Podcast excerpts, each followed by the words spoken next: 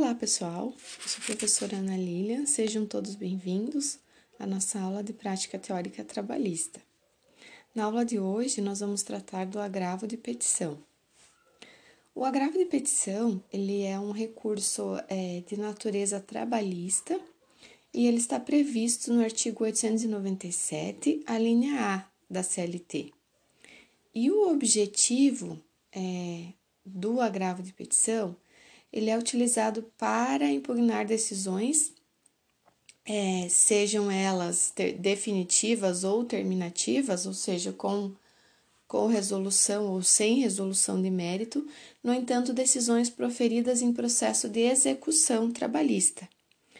Como já falado, na esfera trabalhista, o recurso ordinário seria né, comparável ao, à apelação do processo civil. E o agravo de petição seria então o recurso ordinário, só que na fase de execução, né, no processo de execução de cumprimento de sentença. Então, ele vai ser um recurso utilizado é, na fase já de execução. Como ele é um recurso já de natureza trabalhista, o prazo, tanto para a interposição do recurso quanto para é, apresentar as contrarrazões, é de oito dias. É, e o recurso ele vai ser julgado né, na, pelo próprio tribunal da, da autoridade recorrida. Então, nós temos o primeiro juízo da admissibilidade, que é, via de regra, a gente tem aí a grande massa das reclamações trabalhistas é, e das execuções é, que são processadas nas varas do trabalho. Então, a nossa peça de encaminhamento e o nosso primeiro juízo de admissibilidade vai ser a própria vara do trabalho. E o segundo juízo de admissibilidade, então, o Tribunal Regional do Trabalho. É, como pressuposto específico, então, além já dos pressupostos recursais comuns aos demais recursos que nós já tratamos em aulas anteriores, né, a questão do preparo, tempestividade, o agravo de petição ele tem um pressuposto específico de admissibilidade. É, então, além dos demais que nós já tratamos, ele tem esse a mais previsto no parágrafo 1 do artigo 897. Esse pressuposto diz que o agravo só será recebido quando o agravante delimitar justificadamente as matérias e os valores impugnados. Então, o que, que nós temos? Que como o agravo de petição ele é um recurso que vai ser é, utilizado, que vai ser manejado num processo de execução já, não vão mais ser discutidos fatos e provas lá da fase de conhecimento, lá da reclamação trabalhista. O que vai ser discutido aqui, impugnado no agravo de petição, basicamente são os valores e os cálculos. Então, em virtude disso, é que o pressuposto do agravo de petição para que ele seja admitido, para que ele seja conhecido, é que ele indique especificamente os valores e as matérias em que ele vai impugnar mediante o recurso, né? Além da fundamentação, então, é, quanto ao, ao irre, irresignação, ou seja, quanto aquilo que não concorda com relação aos recursos. É importante mencionar aqui que as parcelas que não forem impugnadas no agravo, elas continuam, é, é, é, permitida, aliás, a execução dessa parte que não foi impugnada no recurso. Então, a, a execução prossegue quanto às parcelas não impugnadas. Uh, Importante também mencionar, quanto ao agravo de petição, é que como ele ocorre já em fase de execução de cumprimento de sentença, então aqui não há necessidade do depósito recursal ou do preparo. É, por quê? Primeiro, porque o reclamante, via de regra, né, sendo o empregado, ele não realiza o preparo em hipótese alguma. No caso do empregador, como já está em sede de execução, então ele não precisa fazer o depósito recursal, porque já o juízo já está garantido com a penhora, né, na fase da, da execução na fase recursal, para que ela se processe, a gente já tem a realização ou a garantia por meio da penhora. Então, não há necessidade de efetuar o depósito judicial. Então, quanto a esse requisito, na peça também, né, a gente pode mencionar que o depósito não foi realizado porque o juízo já está garantido com a penhora, aí menciona, né, de bens ou de valores, dependendo da situação.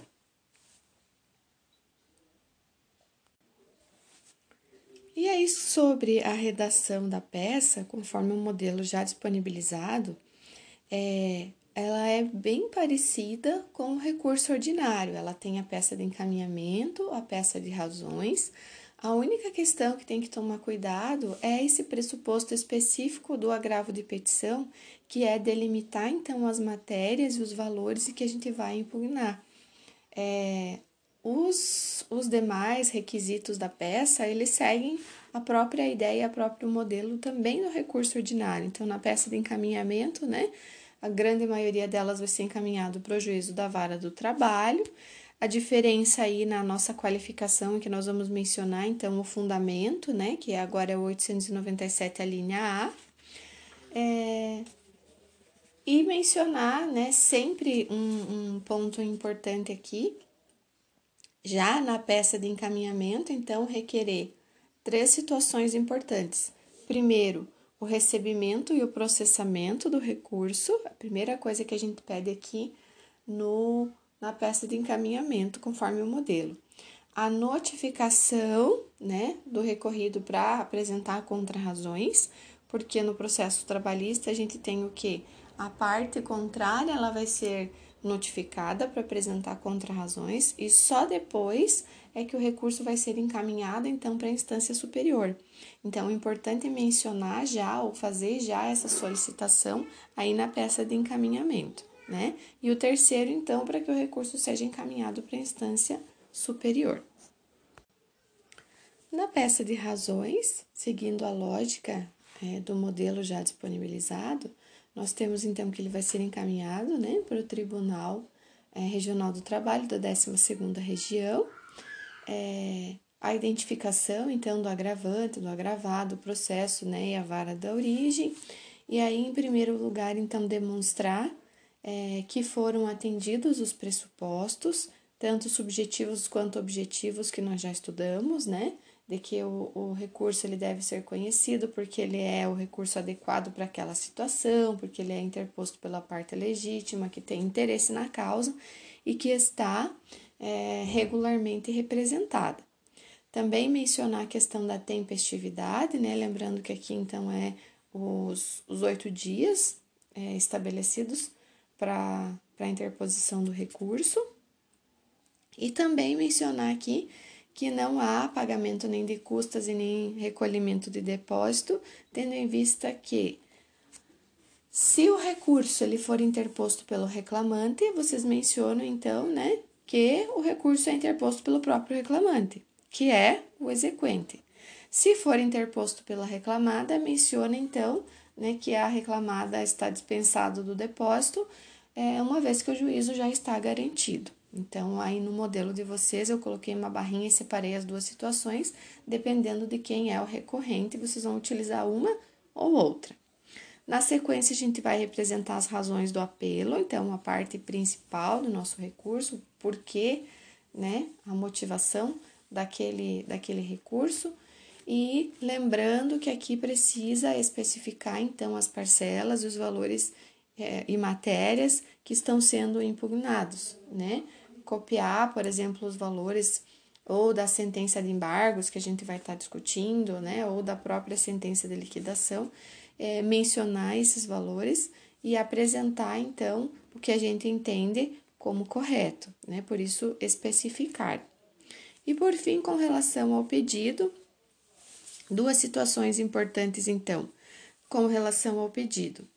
É, a gente não vai pedir os pedidos, fazer, desculpa, os pedidos é, comuns que a gente faz na reclamação, né? Não tem pedido de produção de provas, porque aqui não vão ser produzidas provas, né? Vai ser reanalisado o que já foi produzido. Então, não tem pedido de produção de provas, condenação em honorários, é, nem nem pedido de notificação da parte contrária. Isso a gente faz lá na parte das razões, porque é antes de encaminhar o recurso que a parte contrária vai se manifestar, né? Que o agravado vai se manifestar.